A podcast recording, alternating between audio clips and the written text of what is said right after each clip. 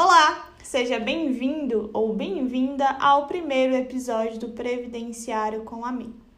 No episódio de hoje falaremos sobre o auxílio inclusão à pessoa com deficiência. Trata-se de um benefício assistencial destinado para as pessoas portadoras de deficiência moderada ou grave. Esse benefício vai ser operacionalizado pelo INSS por meio da espécie B18.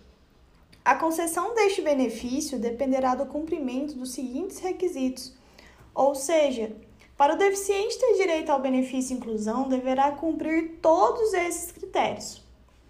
Número 1. Um, ser titular de lousa ativo, suspenso ou cessado há menos de 5 anos antes da data do requerimento do auxílio inclusão.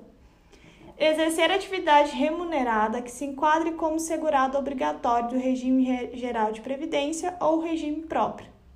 Receber uma remuneração, um salário mensal no valor de até dois salários mínimos.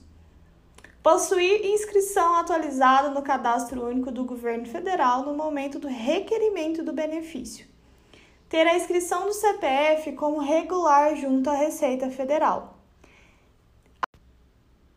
e por último, atender aos critérios de manutenção do LOAS, incluídos os critérios relativos à renda mensal da família, tá? Para ter acesso ao benefício. A deficiência do segurado requerente do auxílio inclusão, ela vai ser presumida sempre que esse segurado estiver com LOAS ativo ou cessado em razão dele ter retornado ao mercado de trabalho.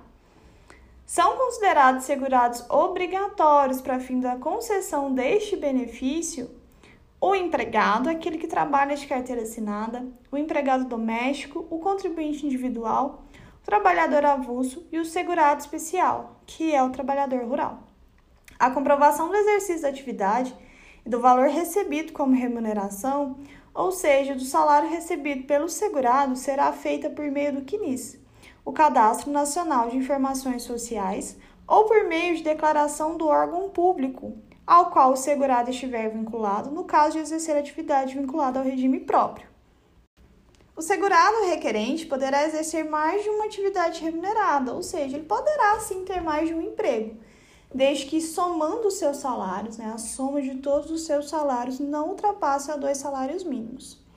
O valor desse auxílio inclusão ele corresponderá a 50% do valor do LOAS vigente na data do requerimento do benefício, ou seja, será de meio salário mínimo.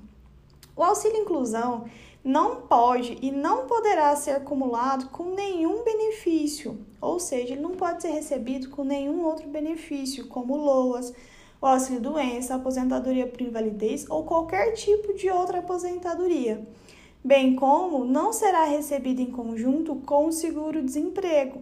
Então, se o segurado que recebe o auxílio inclusão vier a perder o seu emprego, vier a perder a sua atividade remunerada, ele não vai receber o benefício junto com o seguro-desemprego. Este benefício será pago enquanto as condições que deram origem à sua concessão se mantiverem vigentes. Assim, sendo verificada que houve a superação da deficiência, ou afastamento do trabalho em razão de uma doença, de um acidente, ou mesmo desligamento tá, deste emprego, acarreterá a cessação do benefício. Podendo o segurado, se for o caso, requerer o restabelecimento de seu LOAS, caso ele ainda se enquadre nos requisitos de concessão do benefício. Posteriormente, caso o segurado volte a se enquadrar nos requisitos da concessão do auxílio inclusão, poderá requerer novamente o benefício, sem nenhum impedimento. O valor recebido a título de auxílio inclusão ele não vai ser considerado na aferição de uma renda familiar no cálculo da renda familiar para fins de análise de concessão de um LOAS ou outro auxílio inclusão no âmbito do mesmo grupo familiar.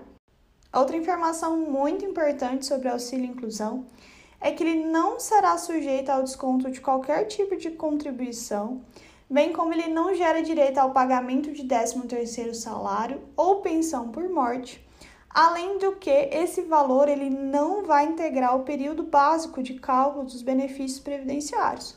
Ou seja, daqui a algum tempo, se esse segurado que recebe auxílio inclusão ou que recebeu o auxílio inclusão for requerer um outro tipo de benefício previdenciário, seja o auxílio-doença ou algum tipo de aposentadoria, o valor recebido a título de auxílio inclusão não será incluso no seu cálculo, no cálculo do valor do benefício.